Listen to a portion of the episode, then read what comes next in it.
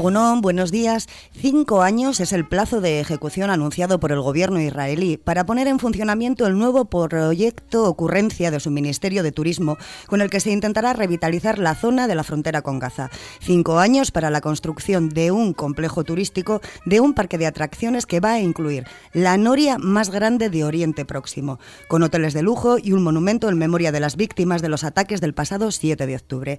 Así se arreglan las cosas, así se honra a los muertos con mucha imaginación, ni una sola palabra de la masacre y de las víctimas palestinas y haciendo negocio, porque de todo hay que hacer negocio.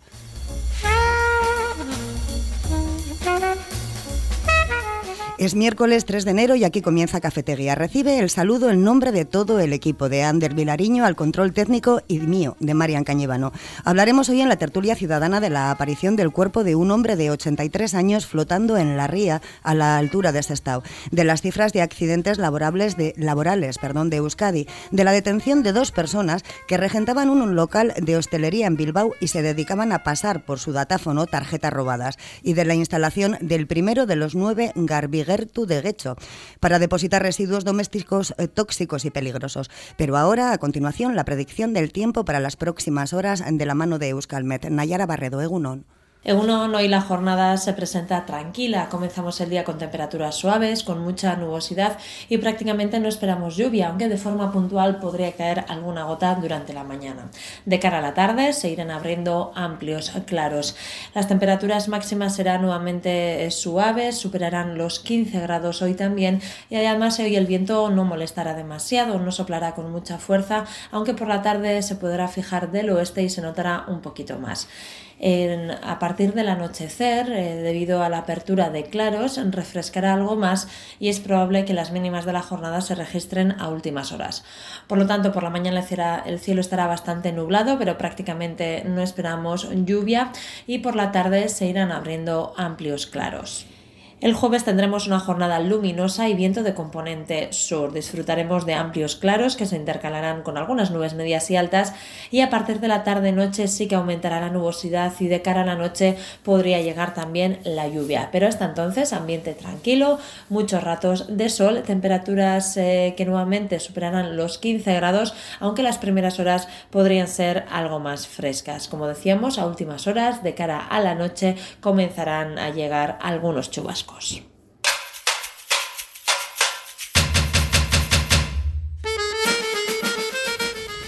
Pues miércoles con Maite Uribarri, Egunón, Maite, Abel Castañares y José Luis Goicoechea, Egunón. Egunón, Urte, a todos. Eso os iba a decir, la primera tertulia del año para los tres. ¿Qué tal vuestra noche vieja?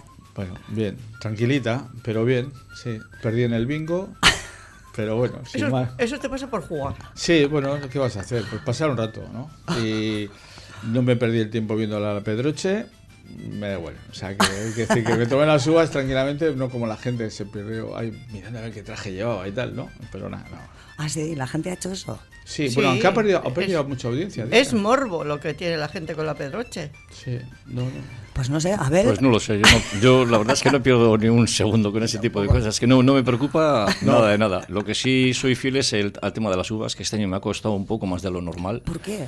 No lo sé, me, me cuesta meter las 12 uvas en, las 12 campanadas. No lo sé. Yo antes, tenía, antes tenía otra habilidad o, o, era un tramposo, que también lo he hecho, pero, pero bueno, pero bien, bueno, sin más. Una, una noche vieja sin más, porque al final siempre me suelo, tener algún problema por lo que por lo que bebo, esta vez ha sido por lo que he comido, porque comí como un campeón y al final, vamos, estaba reventado. Pues yo creo que, yo creo que este año que es el, el, año que menos he comido. No, tenía, no me encontraba el estómago y tal, así, pero Es que hay un virus estomacal. No, sí, no sé. Que juntado con los virus de la gripe A y con el coronavirus está haciendo, vamos, el, trío perfecto. Afortunadamente no tengo nada de eso. Sí, ¿no? yo el problema que tengo yo creo que es que, bueno, ya estoy en una época en la que ya pues te cuidas a la hora de comer y ese día pues como comes un poquito de más, pues ya el estómago, un, muchito de más, pues ya el estómago te dice, eh, que te estás pasando. A ver, lo que le pasa es que los percebes se los comía por la uña.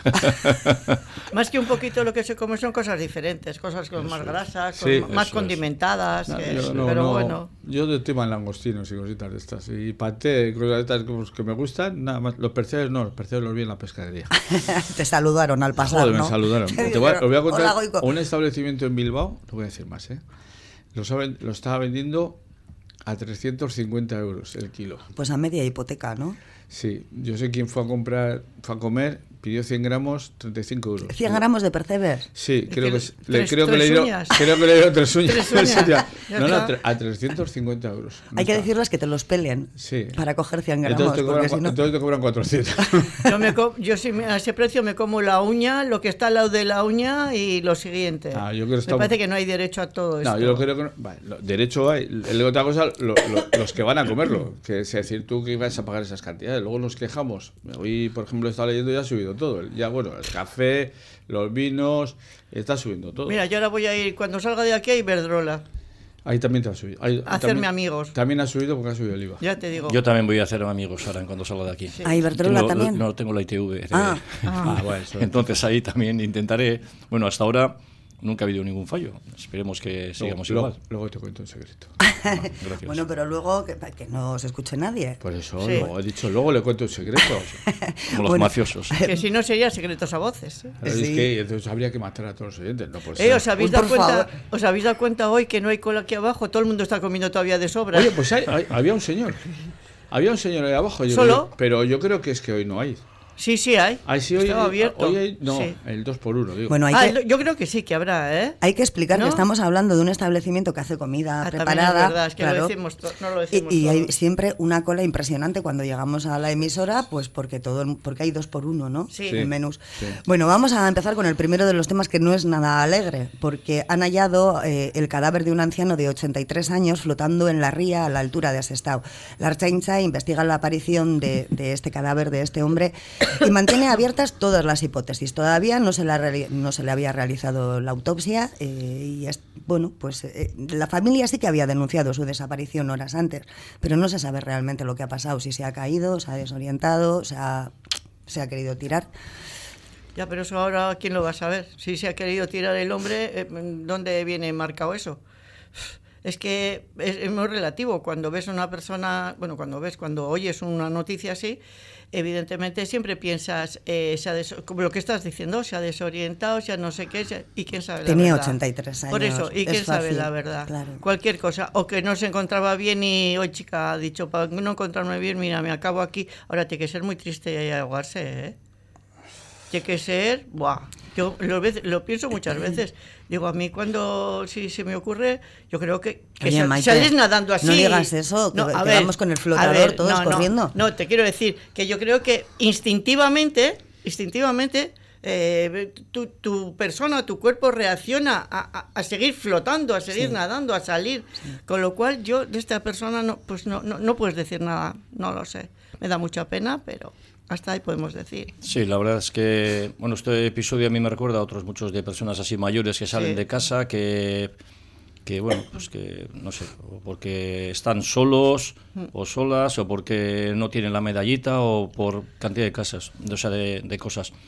Como no sabemos lo que ha podido pasar, pues yo creo que, bueno, pues el mayor respeto a la familia, las condolencias y, bueno, me imagino que, que se aclarará que algunas veces son cosas que igual no nos, no sé, no nos atañe a nadie. Pero sí es verdad que hay mucha gente ya mayor que se está viendo que, que, está padeciendo una enfermedad que no está diagnosticada como enfermedad, pero, pero para mí es una enfermedad que es la soledad. Y hay cantidad de gente pues, que sale por ahí sola y algunas veces, bueno, nosotros tuvimos un profesor de aquí, el colegio donde yo trabajaba ya, que era muy mayor y cada vez que salía por puerto había que irla a buscar porque luego no, sabía volver. No sabía volver. Entonces, pues no lo sé. La verdad es que en este caso concreto, como no sabemos cuál ha sido el motivo, pues yo creo que es mejor la prudencia, o sea, mostrar ahí la solidaridad con, con toda la familia y, nada más, es que no se puede decir nada más. La verdad es que es muy triste, es muy triste lo que, lo que dice Isabel, que pues eso, la soledad que te lleve a una cosa de esas. Vamos, que se supone que es la que ha sido la soledad. Yo creo que es la peor enfermedad. En este momento, y, y, sobre todo cuando llegan estas fechas. Parece ser todavía que se acrecienta más cuando llegan estas fechas el, la soledad. ¿no? Ahora, las circunstancias, pues es difícil saberlas, porque puede ser que pues una persona que es desorientado, tenía pérdida de memoria, o se ha tropezado, se ha caído. No sabes, es que es muy difícil, muy difícil determinar. Yo conozco gente que que con el tema del Alzheimer, eh, la verdad es que salían a andar por la carretera y no saben dónde estaban. Y lo que has dicho antes de, ahogarse, mira, yo la, tengo la desgracia de conocer, tengo un amigo, este se quiso suicidar, se fue a la playa de Sopelana y se metió en el agua y se fue andando por el agua. Hasta que, y no lo encontraron, luego la familia no lo. hasta no sé cuántos meses pasó. Que no, ¿Qué dices? Sí, no, o sea, habían encontrado el cadáver, pero no lo identificaban. Pero este se fue andando por el agua, se metió al agua. Tenía tantos problemas de cabeza, de cabeza. Sobre todo problemas un poco de. En aquella época de tema del eh, ser gay y todas estas cosas, estaba por la sociedad mal visto, maltratado y se metió. Por eso te digo que nunca sabes, nunca sabes las causas, ¿no? Un suicidio, yo creo que una, no sé, hombre, es difícil, pero un hombre de 83 años, yo más me inclino a que se ha podido caer, eh, se ha podido pegar un golpe, no sé, cualquier cosa, se ha tropezado, porque cantidad de veces, oye, lo vemos en el monte, que hay mucha gente que, que esto y que se han tropezado, se han caído, han perdido, o le ha dado un infarto, o cualquier cosa. Pero sí que es cierto lo que ha dicho Abel, que creo que la enfermedad esa que se llama soledad es muy jodida. Muy jodida. El soledad y el miedo a las residencias, ¿eh?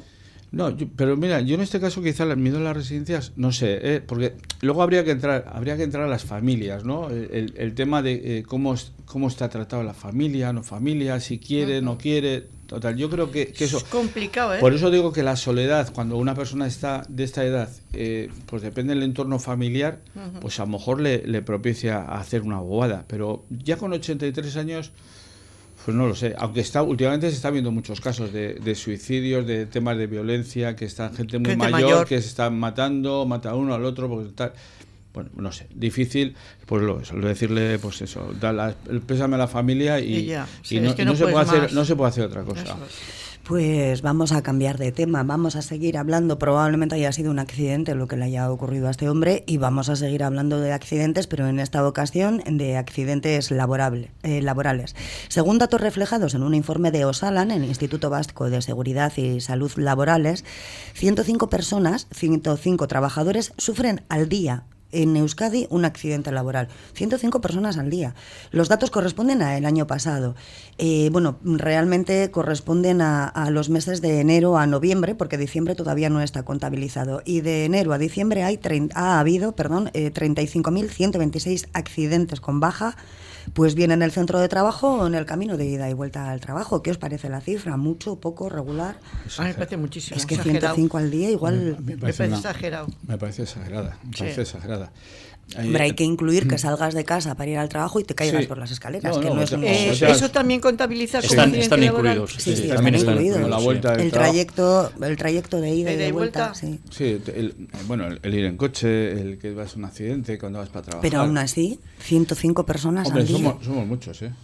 Sí, y que posiblemente sean más, porque todos los datos que ha dado Salán, al parecer deben ser unos datos un boletín oficiales, ¿no? Por ponerlo de alguna forma bueno, por encasillarlo de alguna forma, bajas porque luego los datos de los sindicatos son, son distintos, porque Osalán hay eh, ciertos tipos de accidentes o de bajas o de cosas que no las tienen computadas como tal, entonces, las cifras, eh, según he leído en el periódico, deben ser bastante más altas, o sea, diferentes, porque hay cosas que no las computan como accidentes, o que no las computan como bajas, o que no las computan como como como, como, fallecimientos. sí, o porque muchas veces porque no se ha podido eh, aclarar exactamente si eran o no eran. Pero sí, volviendo al tema de antes, sí me parece un poquitín exagerado.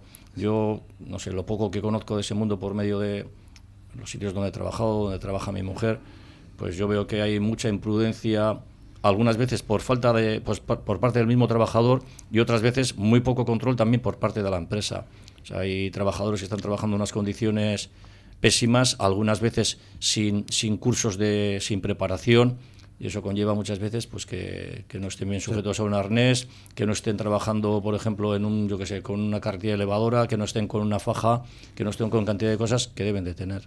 Sí, bueno, también es, cierto, pero la necesidad de, buscar un trabajo eh, en este momento hace muchas, se aprovechan también muchas, muchos empresarios, muchas cosas de que no les no les ponen todos los medios para, Totalmente, estar. Y luego, eh, yo decía antes de muchos que no están declarados, porque yo me voy a inclinar a, a, mucha gente extranjera que está trabajando y que a lo mejor están sin contrato y eso no se, eso no se declara por ejemplo, en, el tema oficial, ¿eh? el tema de Osalan y tal, que los sindicatos sí lo, pueden, lo dicen, que hay más gente, que todo esto, ¿no? Pero ahí también se aprovechan muchas circunstancias. Ahora también se están, se están metiendo también las enfermedades de lo que se ha derivado antes del amianto y tal, de la gente del cáncer y todas estas cosas, también están entrando ahora como, como una enfermedad laboral.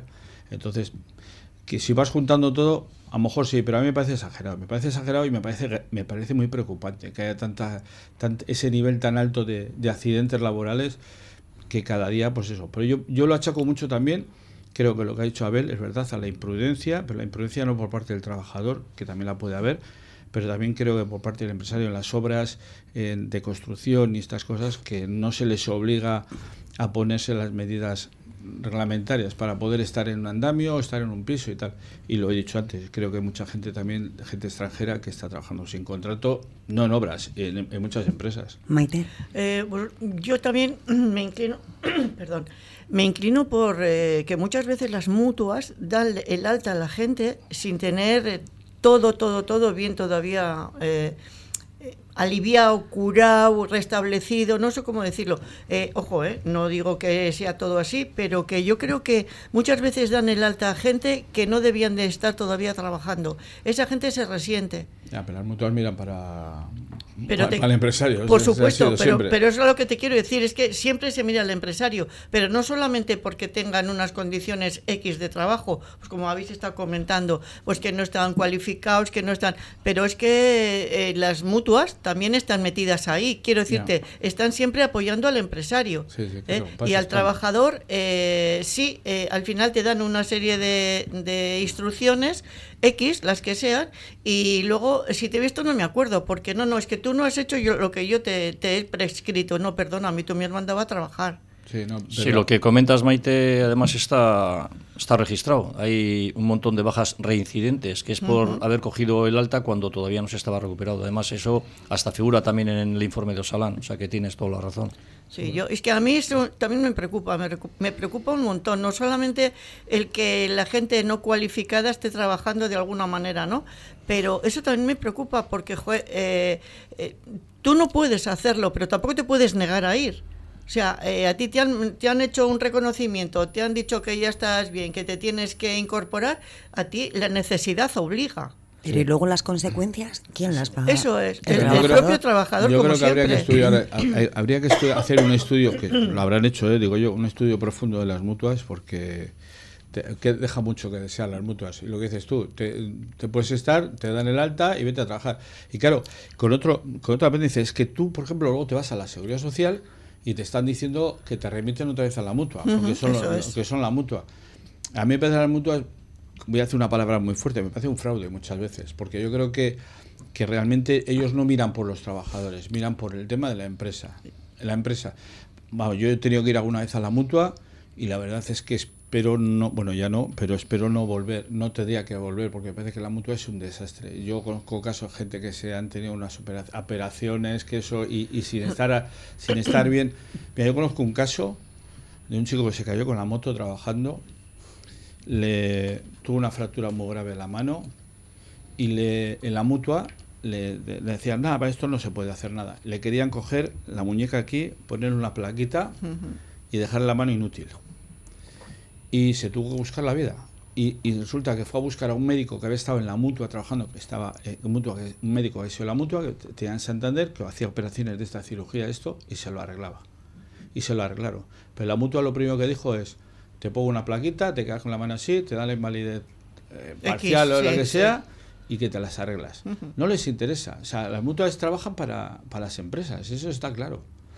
sí, lo que está claro es que, volviendo al tema de antes de de lo de los accidentes, pues que yo conozco, ya te digo, un poquitín ese mundo por medio de, la empresa de, mi mujer, ¿no? Y sí que el tema de prevención de riesgos cada vez está más encima de todo. De hecho, ellos son los primeros responsables cuando un trabajador tiene algo. Eh, son los primeros y el segundo es el dueño de la empresa pero también el encargado de prevención de riesgos, que es una persona que, bueno, que está muy al tanto, a mí sí me consta que cada vez están más encima de todas esas cosas, que, que están viendo que las obras estén, no empiecen hasta que todo el mundo tiene su, su equipación, que todo el mundo que está trabajando ha tenido que pasar anteriormente un cursillo, yo lo sé porque mi hijo ha tenido que formarse en un montón de cosas antes de hacer cierto tipo de trabajos. Y yo sé que por un lado se está haciendo algún esfuerzo, pero por otro lado, yo no sé, entre la gente esta que, que trabajan de una forma medio alegal, ¿no? Y, luego el tema de prevención y riesgos, que yo creo que sí, que sobre todo en empresas grandes se está controlando mucho, porque incluso a mí me consta que se controla, se controla el tema y las multas son, son buenas cuando no se cumplen, ¿eh? Pero pese a ello, me, llama mucho la atención que todavía siga aumentando el número de, accidentes y, de fallecidos. de todas las maneras, es muy triste que, tengas que estar siempre pendiente de hacer las cosas porque me van a multar si no.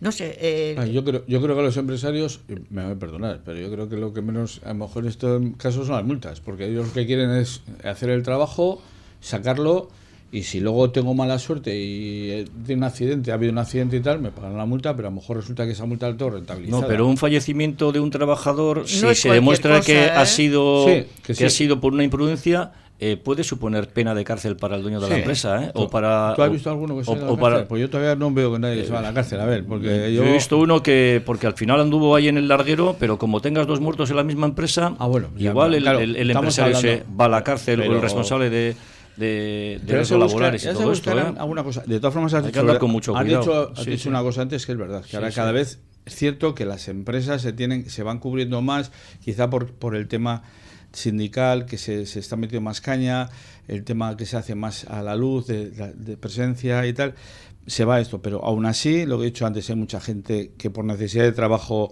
está trabajando, como has dicho tú, legal, yo digo ilegal, eh, eh que, les importa tener narices a la gente, el que va, oiga, yo trabajo, necesito, trabaja, pues yo qué sé, en un andamio y ni ha estado, ni ha estado nunca y de pronto por los riesgos y te obligan a hacer un trabajo rápidamente porque hay que sacarlo y tal. Yo creo que eso es triste. ¿eh? Bueno, pues nos vamos a quedar con esta tristeza de ese argumento que acabas de dar, porque sí es verdad que existe, pero también es verdad que cada vez más los empresarios quieren vivir tranquilos ya por humanidad, no porque les impongan tengo que hacer. Yo creo que son humanos todos. Yo, sería empresaria y no me apetecería nada que ninguno de mis trabajadores. hay empresarios, hay empresarios que son una gran mayoría son, son legales, ¿no? Yo no voy a decir que no, pero como si fueran familiares de, de Yo conozco dos encargados.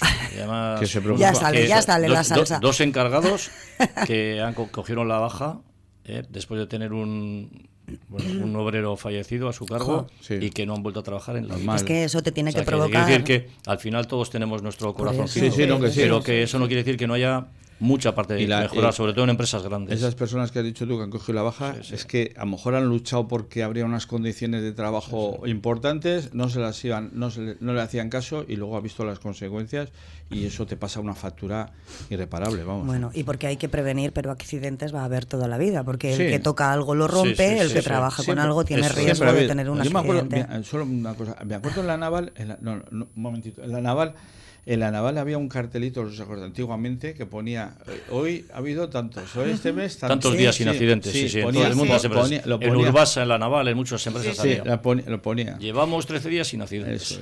bueno, pues, pues nosotros llevamos, yo creo que aquí en Cafetería no ha habido, bueno, un accidente hubo, un accidente hubo una vez en el cuarto de baño, sí, una caída. una eso, caída. eso, está fuera de la radio. en, el, en, el, camino de, de, vuelta, en el camino de vuelta fue, pero, pero no hemos tenido ningún accidente. Vamos a hacer una una pequeña pausa para celebrar.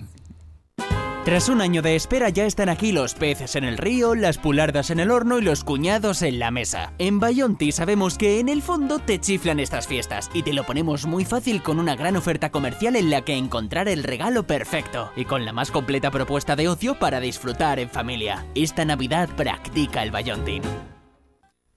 ¿No lo conoces? Mucho más famoso e internacional que el huevo de Colón. El huevo con bechamel de Café Siglo XX.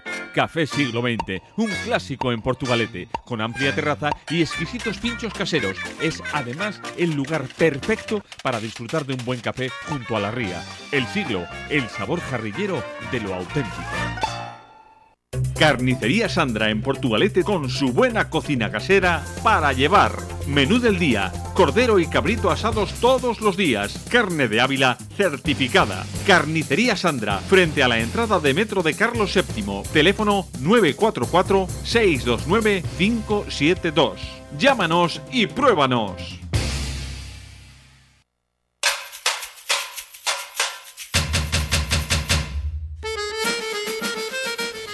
Y continuamos con el tercero de nuestros temas. Este es muy curioso, muy curioso, porque la Policía Municipal de Bilbao ha detenido a dos hombres acusados de sustraer dinero de tarjetas robadas a través del datáfono de su negocio de hostelería en el casco viejo de la capital vizcaína. Las denuncias de 12 personas y la comprobación de que se les había robado la tarjeta y se estaba utilizando en un mismo local, pues han dado la pista, que no era muy difícil encontrarla. Pero bueno, la operación comenzaba semanas antes, no sabían por qué eran utilizadas allí y al investigar pues han descubierto que eran los propios regentes del negocio. Es que esas tarjetas, bueno, esos datáfonos están asociados a una cuenta bancaria o un número de teléfono, entonces ah, yo no lo sé, es que encima de ladrones tontos. No, la verdad es que, hay, muy tontos, muy tontos. Yo ¿eh? que usaban, usaban, utilizaban, pasaban con cantidades pequeñas para que no, les puede... la Pero clave. Es igual. Es que, pues, mira, me, me, parece que máximo 20 euros. Es que no sé. No, no, algunos tienen más, ¿eh?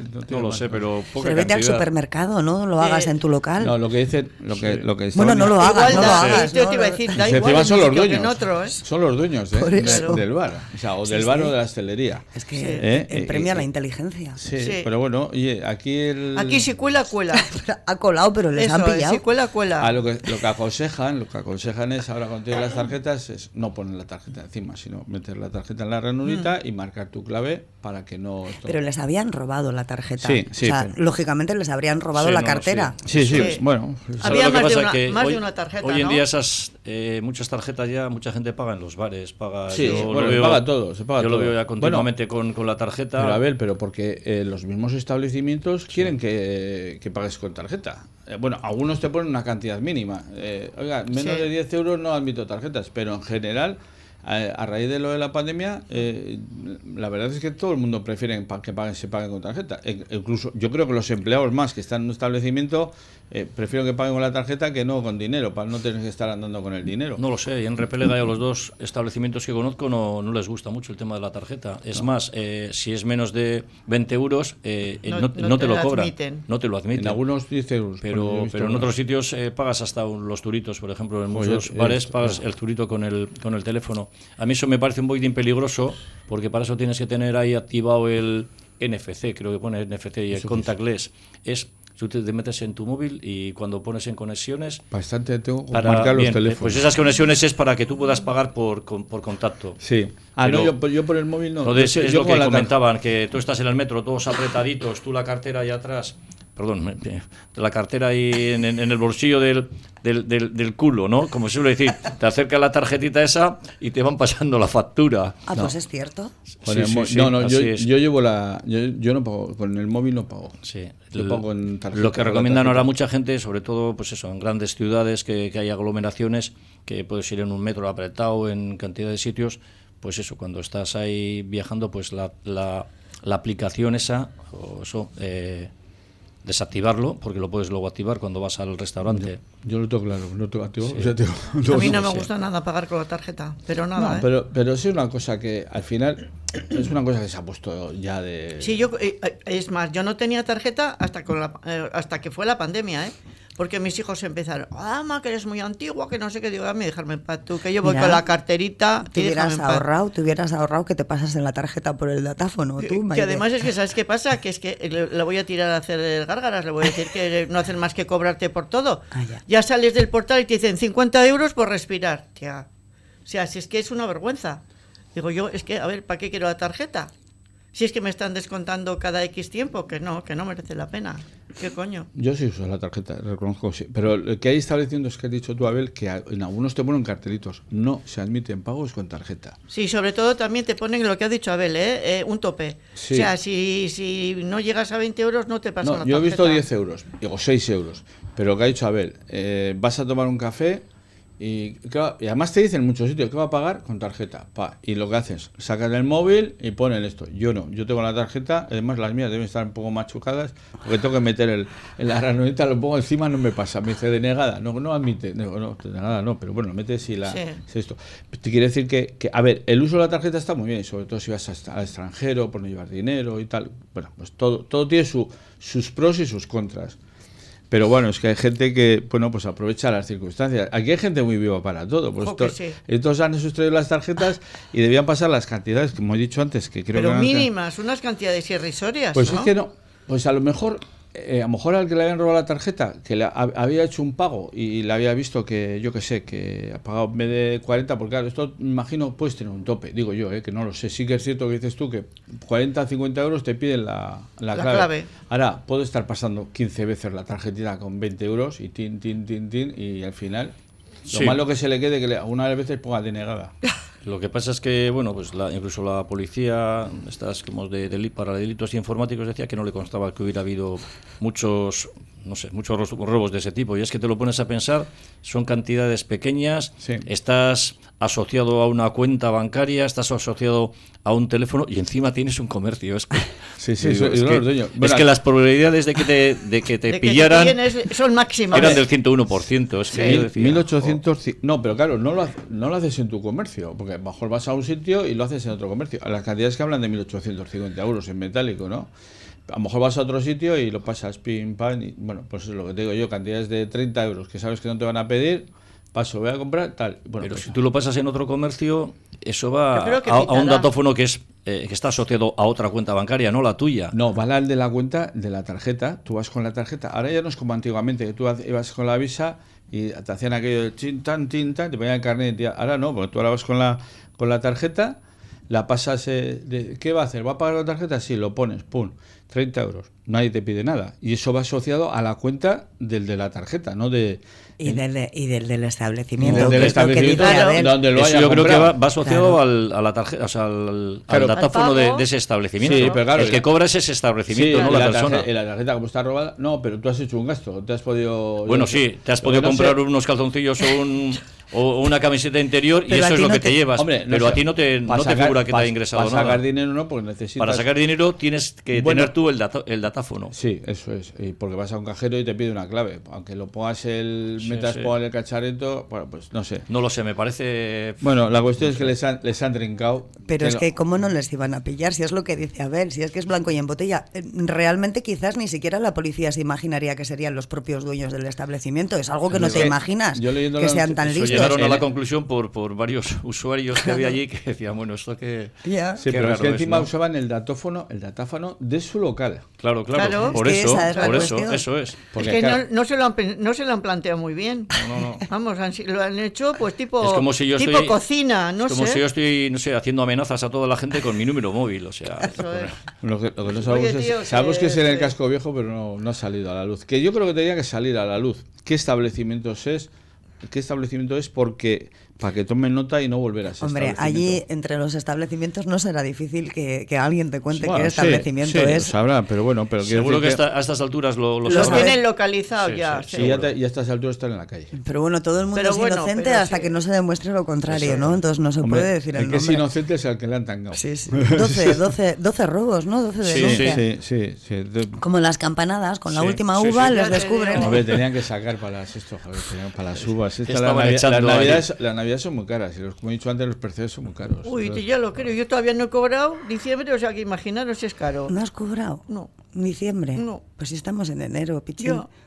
Bueno, pero esto ya te lo han dejado. El del año pasado ya lo te lo yo, yo, no tengo ni pagas dobles ni nada, con lo cual ya sé yo lo que cuesta. Ya, por eso te digo y todavía encima no he cobrado, no, hago más que llorar por las esquinas.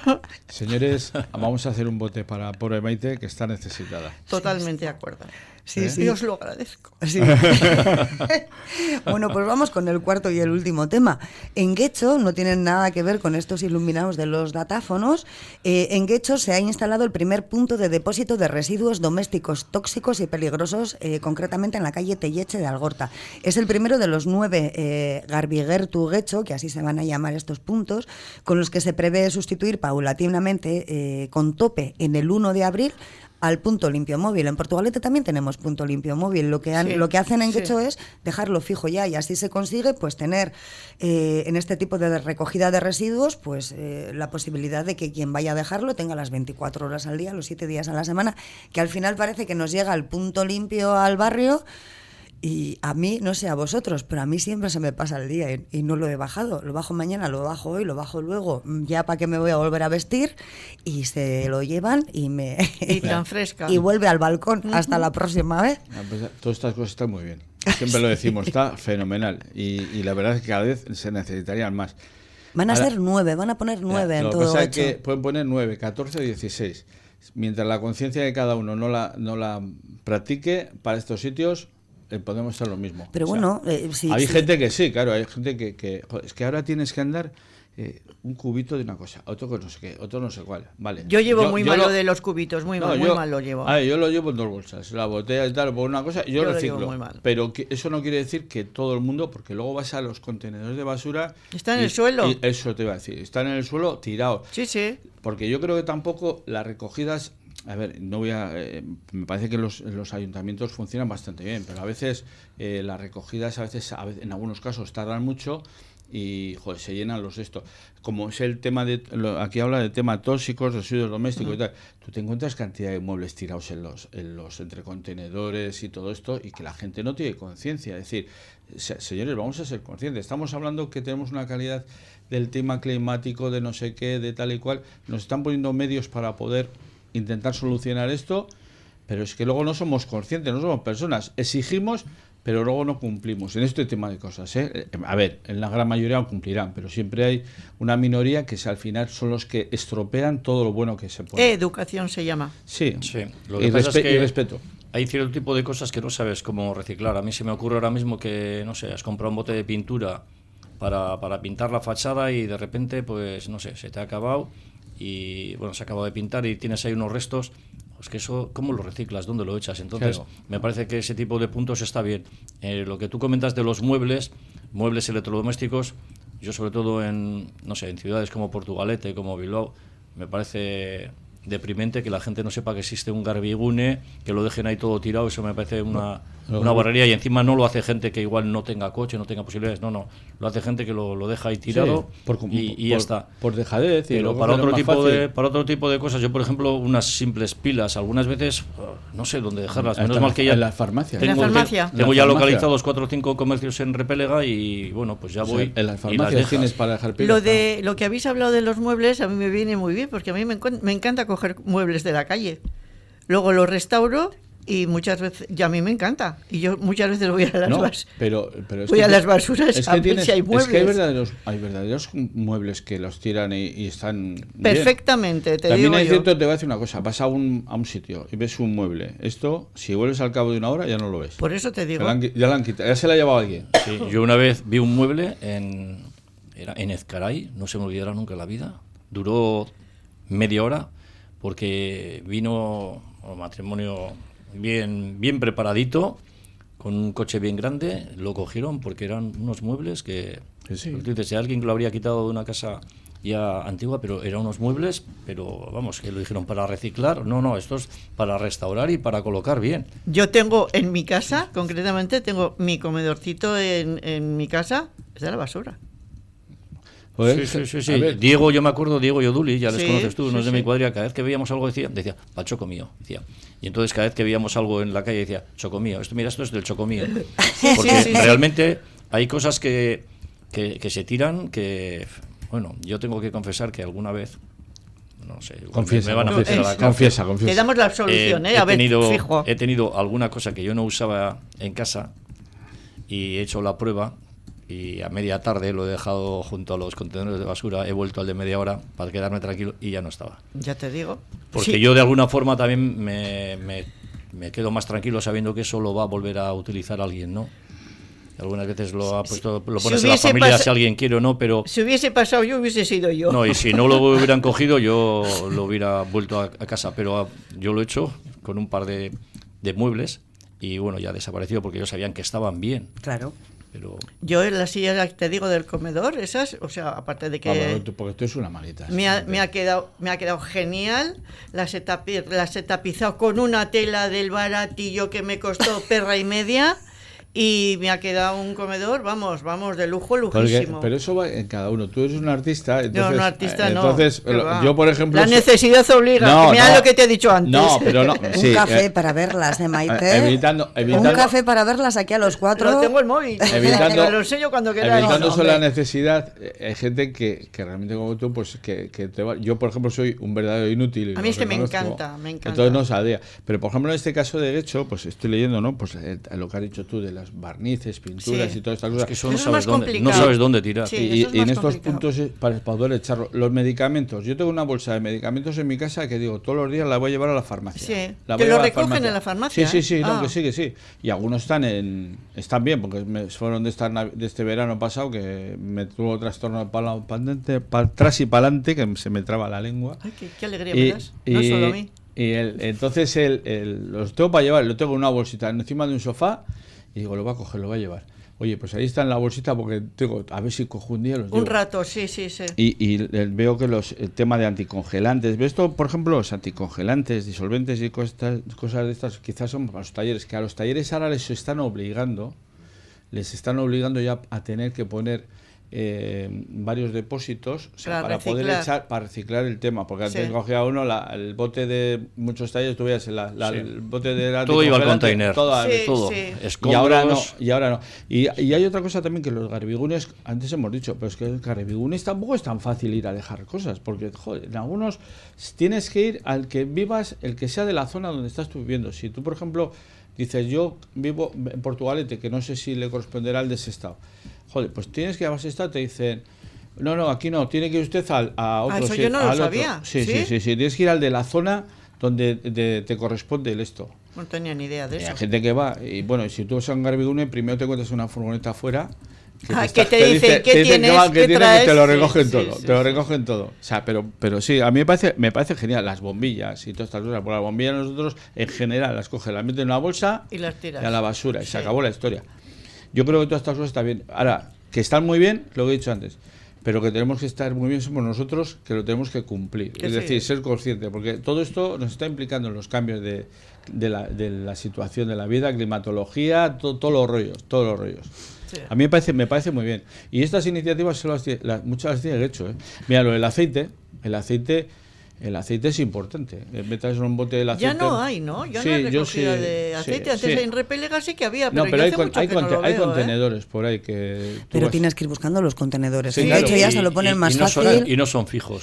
claro. Algunas veces suelen estar enfrente del bachoqui de Repelega. pero además pero no, no son fijos. Con el botellón en. Claro, luego se te olvida. A mí luego se me olvida. Con la botella encima de no sé qué. Todos los, todos los cacharritos, el de papel, el de no sé qué. Si ya no cabes en la cocina. Bueno, pues vamos a pedir que nos pongan contenedores fijos como están como van a hacer en Guecho. En Guecho antes del 1 de abril va a haber nueve, o sea que no antes del 1 de abril igual ya no llegamos, pero igual para abril del 2025 ya nos lo han traído los Reyes. Como los, Ellos van abriendo camino y luego los demás hay que copiar lo que está bien. cuando es una noticia de un hipermercado, esto es que noticias de han puesto un electrodoméstico y, los, lo, en Jerez de la Frontera, todos son en Jerez de la Frontera y luego van para todos los sitios, pues aquí se Guecho para todos los sitios. Lo de la Jerez de la Frontera tiene razón porque mira, en, el Lidl, en, no sé qué, en Jerez de la Frontera lo tienes eh, por internet. ¿Y a mí qué me importa? Pues no nos importa mucho, pero lo que sí nos importa es que nos hemos quedado sin tiempo, Maite. Cachi. Pero este, año no habíamos tiempo. No, no, de, momento le vamos a pedir a los reyes en la carta, Goico. Pero, pero esos, ¿a qué reyes?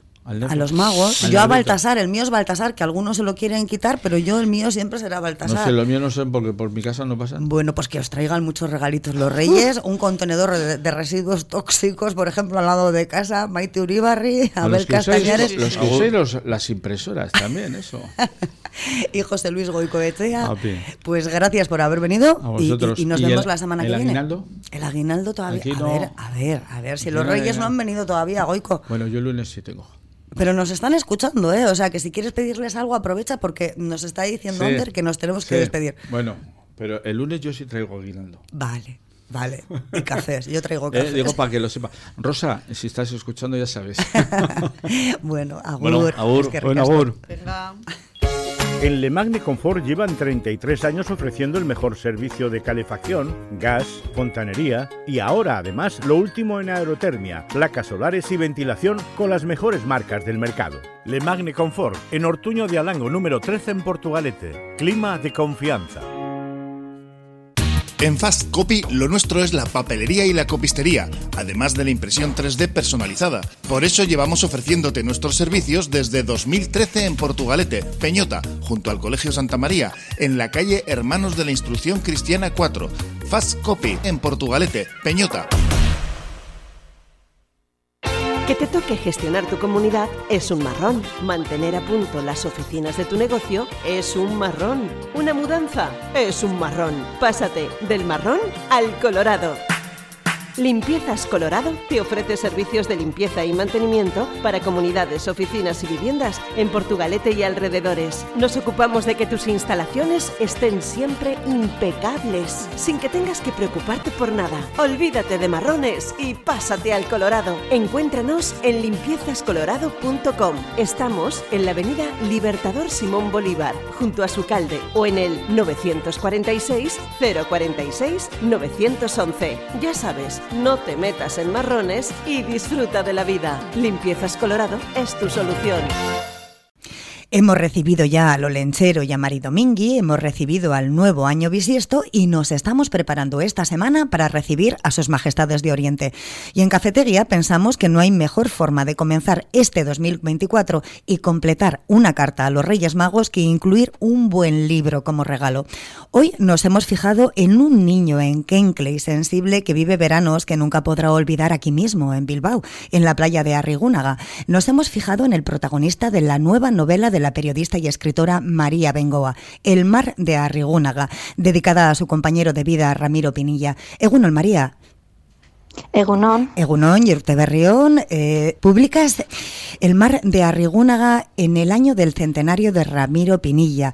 ¿Es tu particular obsequio a la memoria pues, de quien fue tu compañero de vida? Sí, un poco sí. De todos modos, la novela la había acabado en 2019 pero claro, una cosa es escribir y otra cosa es publicar. Las cosas a veces no son fluidas ni lo fáciles que uno desearía, que una en este caso. Eh, y, la editorial creo que mm, ha, valorado el hecho de que sea el centenario como muy oportuno para publicarla, aunque los trámites eh, de acercamiento a, varios editores y, bueno, casi la confirmación de que me la iban a publicar, pues mm, datan ya de hace varios años. sí. Bueno, eh, es una novela basada en decenas de horas de conversaciones reales con Ramiro. Eh, María, tú fuiste su mujer durante 11, 11 años. Sin embargo, es ficción. ¿Cómo ha sido el proceso? Pues sí, eh, verás, eh, en efecto nosotros hablábamos muchísimo como cualquier pareja, pero no hablábamos de su pasado todo el rato, hablábamos de nuestra vida, de nosotros, de lo que hacíamos, de la, de la gente con la que compartíamos eh, nuestras horas y, sobre todo de nuestro futuro y de nosotros mismos pero sí que siempre me inspiró mucha curiosidad su pasado, porque claro, yo lo conocí a Ramiro con 74 años, cuando le entrevisté con 37, y nos hicimos pareja todavía muchos años después, o sea, nos hicimos pareja cuando tenía casi 79. Eh, nos llevábamos muchos años, nos llevábamos 37 años, y eh, claro, siempre me, me, yo creo que una de las formas de amor hacia una persona es querer conocer su pasado y su infancia si no la has compartido, ¿no? Siempre me inspiró mucha curiosidad y esa curiosidad se, se, se satisfizo con, con, las respuestas que él me daba, que yo memoricé y bueno, mm, de ahí viene en gran medida muchas de las anécdotas que cuento. Eh, si, si, tu curiosidad es saber por qué me he inclinado por la ficción, me he inclinado por la ficción porque creo que la ficción te permite entrar en la mente y en el, en el corazón, en el alma del personaje. Una biografía, digamos, eh, fría, una biografía con datos y sin, y sin interiorizar la psicología del personaje, no te permite lo que te permite la ficción. Es una lectura muy fluida, es un libro que en cuanto lo tienes en las manos, aparte de no poder parar de leerlo, eh, vas muy rápido, son frases muy muy estudiada, supongo, María. Bueno, en, cuando estuvimos hablando eh, por teléfono para agendar esta entrevista, una de las preguntas que yo te hacía era ver si había dolido mucho volver a los recuerdos, María. Y tú me decías que no, que había sido un trabajo de años, lo que me acabas de comentar ahora. Hay un pedacito, si me permites, no quiero hacer spoiler, eh, pero hay un pedacito que, me gustaría preguntarte, a ver si, si en tu opinión define la esencia de, de Ramiro. Dice así, el mismo día de aquel desfile en el que su madre y su abuela se avergonzaban del tío Pablo, él meditaba en su cuarto con un libro entre las manos sobre cómo tener éxito. Pensaba en un posible negocio, la biblioteca circulante. Tenía 15 años y no paraba de darle vueltas a la idea de ganar dinero. Después de la guerra, la, pobreza, perdón, abrumaba a la familia y pensó en poner una biblioteca de préstamo en lugar en el lugar donde tenían las gallinas que tanto odiaba. María, ¿qué parte es real y qué parte es ficción? Totalmente real, totalmente real. El desfile del tío que fue adoptado eh, existió. El desfile, eh, su familia era republicana, pero, pero ese tío eh, fue a parar a una familia que, tenía una ideología opuesta a la de a la familia de Ramiro. Eh, él eh, pensó en, montar una biblioteca circulante porque desde niño le gustaban mucho los libros y como tenía muchos libros, pues pensó en prestarlos. Había visto una biblioteca de ese tipo en el Arenal. Y pensó hacerlo en un piso al que él iba, un piso que tenía la familia realquilado, donde tenían gallinas en Bilbao. y, y era una cosa horrible porque tenía que ir a alimentarlas, pero vamos, que no es algo tan extraño. Ahora nos parece muy extraño, pero en el año 41 o 42 pues parece ser que, la gente se buscaba la vida de las maneras más variopintas, ¿no? Y, ellos tenían dos o tres gallinas en, unas habitaciones de ese piso. Y, a él como hermano mayor de la familia le tocaba ir a alimentarlas. Entonces ese negocio le parecía un horror y, claro, em, estuvo lucubrando qué podría hacer para, para, sustituirlo por algo que también diera dinero y, concibió la idea de la biblioteca circulante que por otras razones no, no se llegó a, no se llegó a, materializar. Eh, el libro se divide en, cuatro capítulos, Infancia silvestre, Limando hierro, Al agua y los años épicos. Yo creo que reflejan perfectamente y un resumen por partes de la vida de Ramiro. Nos vamos a encontrar con hechos que lógicamente no son reales, pero es que es una simbiosis entre la realidad, los datos reales y lo que tú has imaginado que es tremenda, porque al final acabas el libro y no sabes diferenciar muy bien. Eh, estos cuatro... Eh, ¿Qué, por ejemplo, qué nos vamos a encontrar en Infancia Silvestre, María? En el primero de los capítulos. Mm, bueno, eh, sí, estas cuatro partes, estos cuatro grandes capítulos, eh, desarrollan la vida de Ramiro desde los nueve años hasta los 38 años, cuando ganó el Nadal. No es toda la vida de Ramiro. En Infancia Silvestre eh, nos encontramos sus años de colegio, sus maravillosos veraneos en Guecho y en la playa de Arrigúnaga, que fueron un paraíso para él. Eh, y, digamos que su, su iniciación a la vida, cuando él empieza a despertar, que era un niño tremendamente, enfermizamente eh, tímido, mm, y, muy sensible. Yo diría que era una persona de las que ahora se llaman de alta sensibilidad. Sí, sí, Un paz, un caso de paz. Limando hierro, supongo que se referirá a la adolescencia. Eh, también he puesto ese título porque él me contaba que en la escuela de trabajo, cuando tuvo que dejar el Colegio Santiago Apóstol eh, y se empezó a formar como maestro industrial, que no le gustaba nada, tuvo que, optar por esa formación porque era gratuita en ese momento en la escuela de trabajo, en lo que sería artes y oficios hoy, pues les hacían limar unas piezas que tenían que encajar y era limar hierro, literalmente. Y entonces, pues sí, la forja de, esos años duros de su adolescencia y de su primera juventud. Ramiro fue una persona siempre, a pesar de, bueno, que en su época de niñez y en su adolescencia y juventud no tuvo una vida fácil, siempre eh, em, fue una persona que, intentaba siempre superarse, ¿no? Eh, hemos, eh, a ver, es que no quiero hablar, yo quiero que la gente lea tu libro y que la gente tome su propia conciencia de lo que tú cuentas, pero era una persona que siempre se estaba superando en todo, es que no paró nunca de superarse con proyectos, a pesar de que este libro solamente llega, pues no llega a los 40 años, llega a su vida, no, pues hasta los 36, 38 creo años. Eh, sí. Ha sido una vida muy intensa eh, en, esto, en esta primera mitad, ¿verdad? Y luego eh, en la segunda, María, vamos a encontrarnos con una segunda parte, porque es que su vida siguió siendo muy intensa. Intensidad es algo que define muy bien, ¿verdad? Sí, digamos que lo que yo creo que, escribir nos ayuda a indagar, ¿no? A, explorar lo que no comprendemos muy bien. Y a mí me asombraba que la personalidad del Ramiro que yo conocí, que era un hombre muy sabio, un hombre muy recio, viniera de donde venía, de los datos que él me daba, de lo que él me contaba. Entonces he querido desarrollar esa formación eh, como hombre y, como escritor. He querido explorar esa, esa enorme transformación. Entonces, eh, en ese sentido, es una novela de formación, es una novela de, de, creación de una personalidad y si lo he conseguido, pues, pues sería maravilloso, ¿no? Eso es lo que he intentado.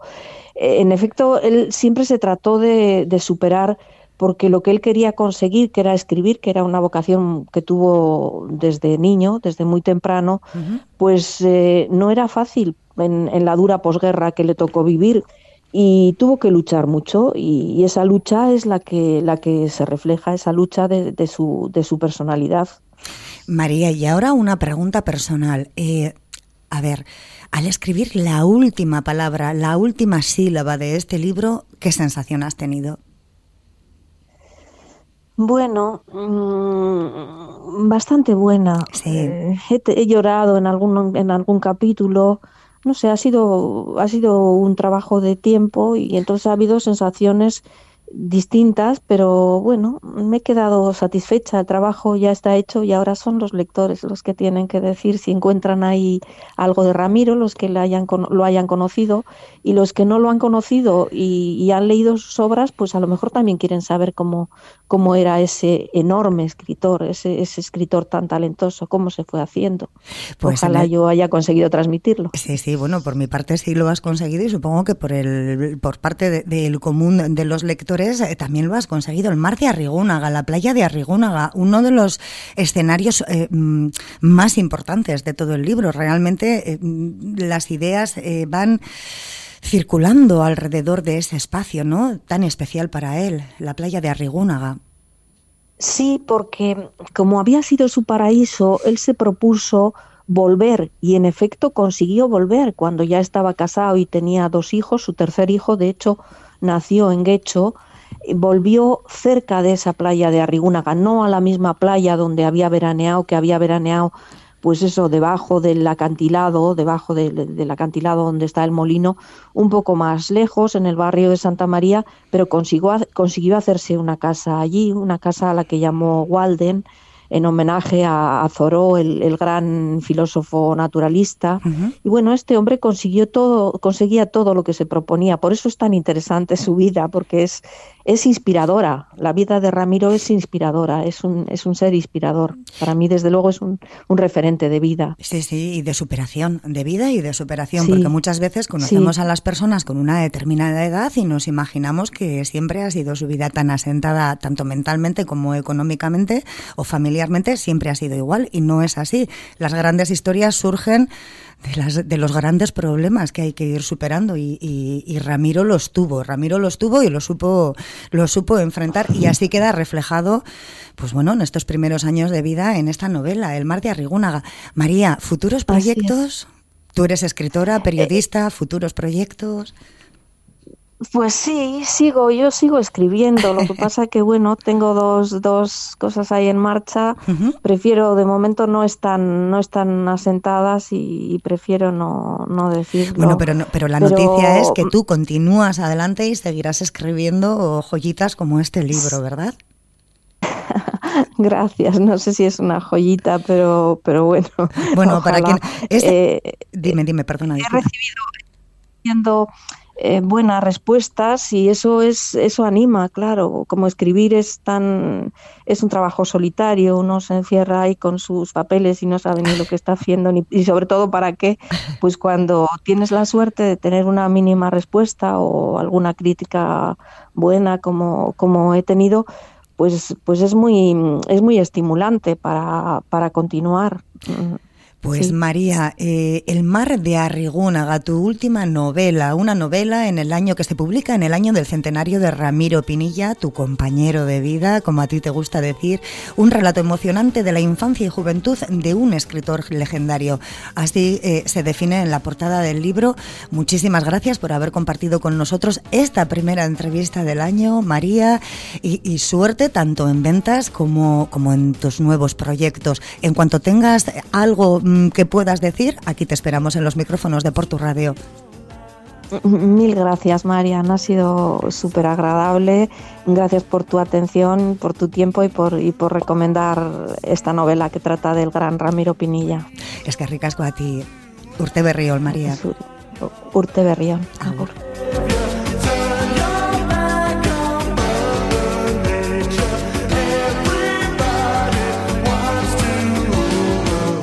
El último de nuestros temas del día, los nuevos puntos de recogida para el reciclaje de residuos tóxicos en Guecho, nos ha llevado hasta la restauración de muebles viejos. No por ser viejas, las cosas hay que tirarlas. A nuestros tertulianos, sobre todo a Maite, les encanta restaurar. Todos estamos deseando ver sus sillas de comedor. Así hemos despedido la tertulia ciudadana en este primer miércoles del año, antes de charlar con María Bengoa sobre la publicación de su último libro, El mar de Arrigúnaga. Pon siempre por lo menos un libro en tu carta de los Reyes Magos y ya verás qué contentos se van a poner sus majestades al dejarte los regalos debajo de tu árbol. A nosotros no nos queda ya tiempo para más, bueno sí, para desearte que pases un muy buen día. Así que que pases un muy buen día y nos escuchamos mañana aquí en Cafetería. Agur.